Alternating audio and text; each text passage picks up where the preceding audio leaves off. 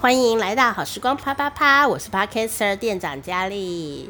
好，今天呢，我一样继续我的养病日记。感谢大家竟然都有在收听哦，谢谢世界各地的好朋友都有在收听我们好时光啪啪啪。那因为店长本人我呢，现在没有办法工作哦，因为我的眼睛呢视网膜剥离，所以要在家里休养很很长一段时间哦。那还好，现在有稍微比较好一点了，所以就可以呢按一下 Podcast 的录音键呢来把它录哈，跟大家分享一下。好，最近呢。也有在听东京奥运哦，虽然呢都看不见，但是也是有很多的了解哈、那今天的题目啊，就是为了庆祝一下我们中华代表队，就是我们台湾呢拿到了这一次女子五十五公斤对打项目的空手道铜牌，文姿云哦，谢谢他，恭喜他，这个真的不容易呀、啊。但是呢，不知道为什么大家都把重点放在他。呃，长得蛮清秀漂亮的这件事上，还有她飘荡的小马尾，在这个格斗的时候呢，这个飘荡的小马尾，好，这当选手是非常不容易的一件事情哦。那我们今天还是要先猜猜乐啊。那我们猜猜乐当然就要跟空手道有关系嘛。那这猜猜乐的题目就是，请问空手道的发扬光大的地点是哪里？它的原出地在哪里？A. 马来西亚槟城，C. 日本江户，就是当时的那个 江户时代的江户，C. 琉球王国，也就是现在的冲绳，请作答。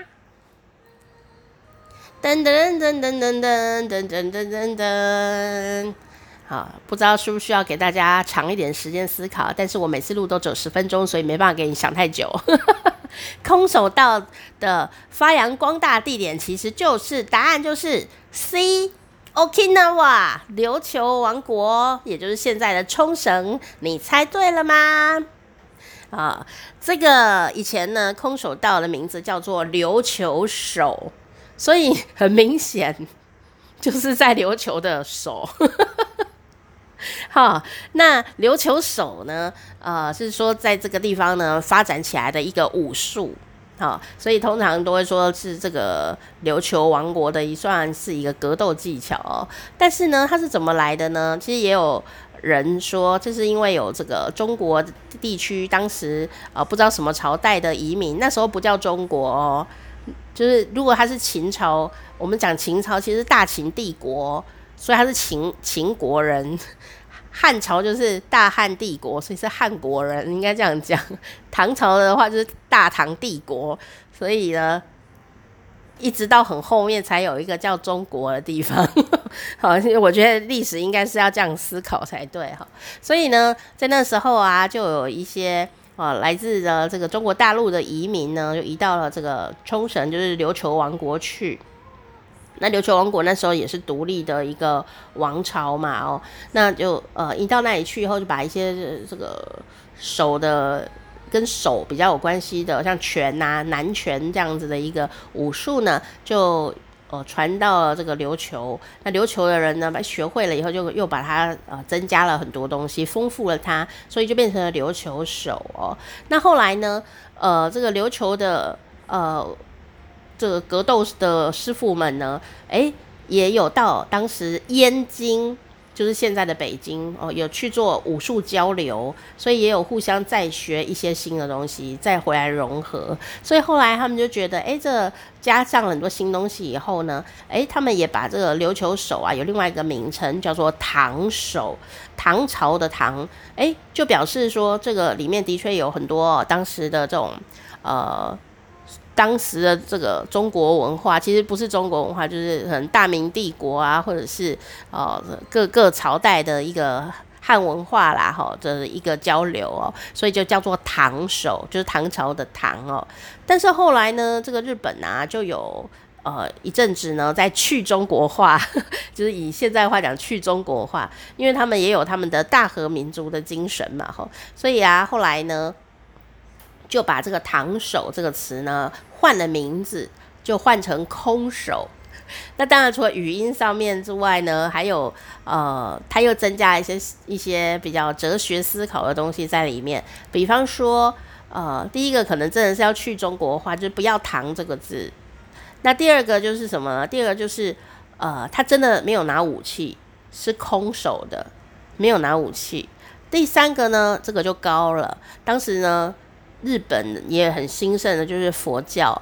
像在不管在《波尔蜜多心经》啊，《金刚经》里面讲求一个字，就是空，空性，色即是空，空即是色，刚好很符合空手道的精神啊。你看起来他手空空的，没有拿武器，事实上他全身都是武器。啊，看起来很平时的一个人，其实也是武林高手。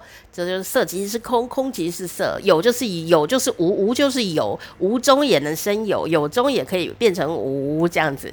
好，所以呢，我就觉得，诶，他改成这空手这两个字的时候呢，又增加了许多哲学思考，在这个呃武术的精神里面哦，也是也也是因为这样子，所以他就定下了这个名字哦，就一直到现在，我们都叫他空手道和空手道。那其实还有另外一个好笑一点的民间。乡野奇谈呐、就说为什么琉球呢会兴盛空手道，就是当时的琉球手，因为 这个人我觉得这真的很好笑哎，可能没有什么根据，但是蛮好笑的，就讲给你听。就是说，你知道想到空手道，你就想到他那个手嘛，呵，这样子哈，哈，好，但是呢，他们说因为啊那个。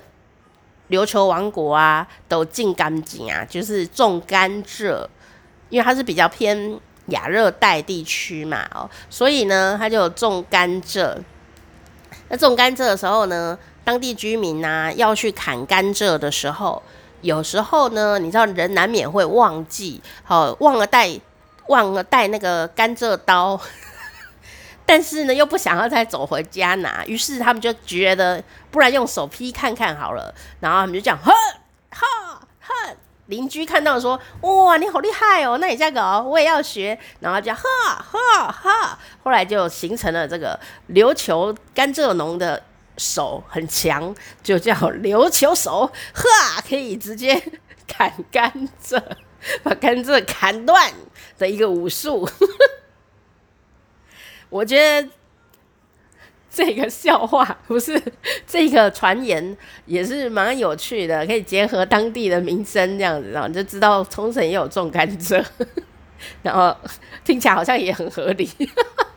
好，这就是空手道的很很多种由来。不过呢，以前我们小时候啊，就会有一个广告，就讲到空手道，好，就说。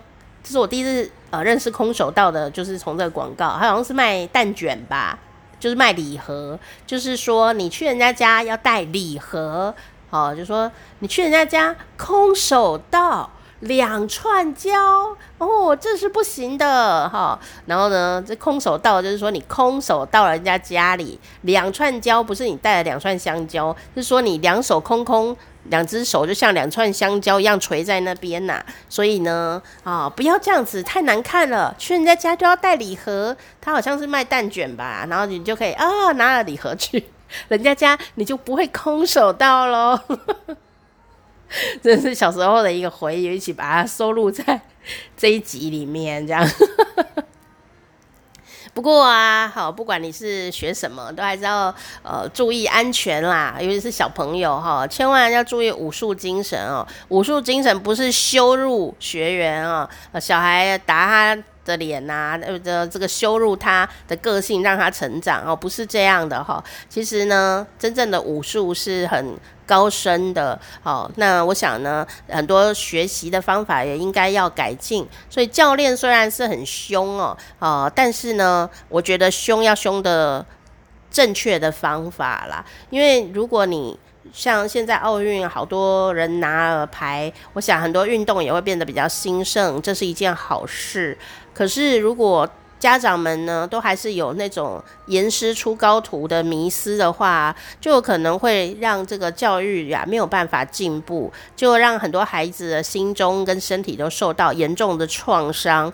这也是呢，奥运之后啊，我比较担心的一件事情哦。毕竟选手不好当哦，是想养成一个好习惯，我想呢，从喜欢跟开心，其实还是最能持久的哦。